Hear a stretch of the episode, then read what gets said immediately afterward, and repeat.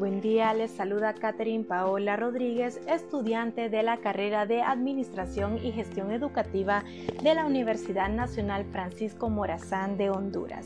En este segmento hablaremos sobre la gestión educativa estratégica, gestión necesaria para la educación inclusiva. Cuando hablamos de gestión educativa estratégica surgen muchas preguntas como ¿qué aporta una gestión educativa estratégica para que la inclusión educativa sea un hecho aplicable en las escuelas? ¿Qué puede aportar la gestión educativa en una época de profundas transformaciones sociales, económicas y culturales? Muy bien, trataremos de responder a esta pregunta en la brevedad de este podcast. La transformación del sistema educativo ha puesto objetivos desafiantes, calidad para todos, inclusión educativa, profesionalización de los docentes en todos los niveles, diseños de escuelas inteligentes, se requiere vislumbrar nuevos caminos para la construcción de una gestión educativa capaz de abrir las escuelas al aprendizaje permanente. Es por ello que es necesario plantearse cuáles son las limitaciones actuales, cómo pueden diseñarse alternativas de acción para superar viejos esquemas y concepciones. Para el desarrollo de este tema nos basaremos en un trabajo realizado por la UNESCO e IIPE, que significa Instituto Internacional de Planeación de la Educación. Utilizaremos el módulo número 2, que en total son 10 que complementan este tema. Como primera parte, de la administración escolar a la gestión educativa estratégica, un pasado a un presente en la administración escolar.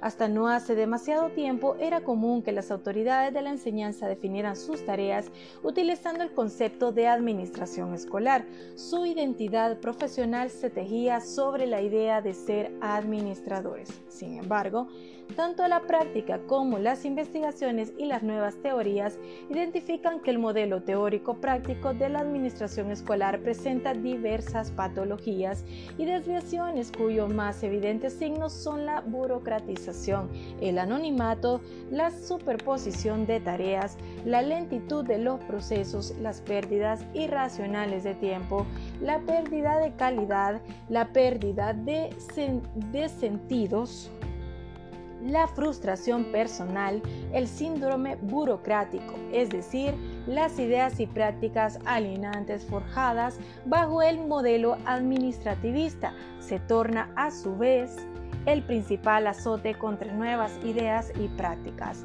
Siembra complacencia, reparte culpas siempre por otros, o para otros, desconfía de las propuestas de innovación, resiste la discusión sobre estrategias y en ocasiones logra bloquear el cambio. En esta ocasión tocaremos varios puntos. Punto número uno, la administración escolar dirige la educación como cualquier otra empresa.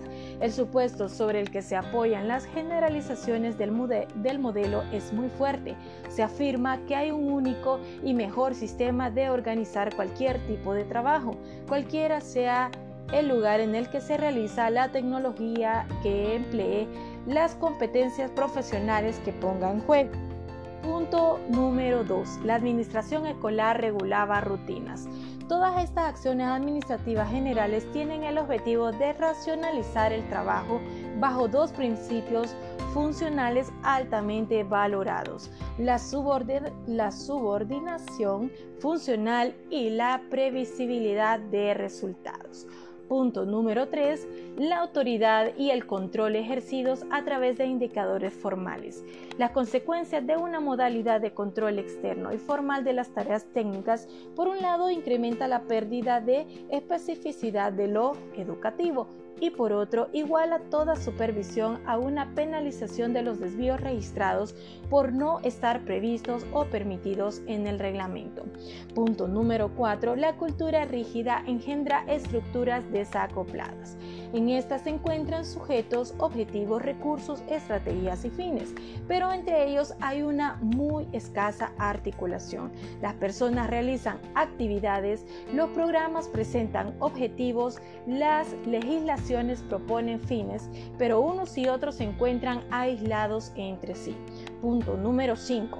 tareas aisladas, escasez de equipos. Las relaciones sociales dentro de las organizaciones son pesadas bajo el esquema jurídico del reglamento y por tanto valoradas solo en cuanto se ajustan a él. Punto número 6. Restricciones estructurales a la innovación. La administración escolar institucionaliza rutinas formalistas de desempeño y de control inespecíficas y, por tanto, difícilmente adaptables a situaciones diferentes y cambiantes. Punto número 7. Una visión simplista de lo educativo. La cultura burocrática que separa conceptualmente la ejecución y la, decisión de políticas está puesta en cuestión no solo por una larga serie de investigaciones, sino por la evidencia cotidiana que muestra lo contrario.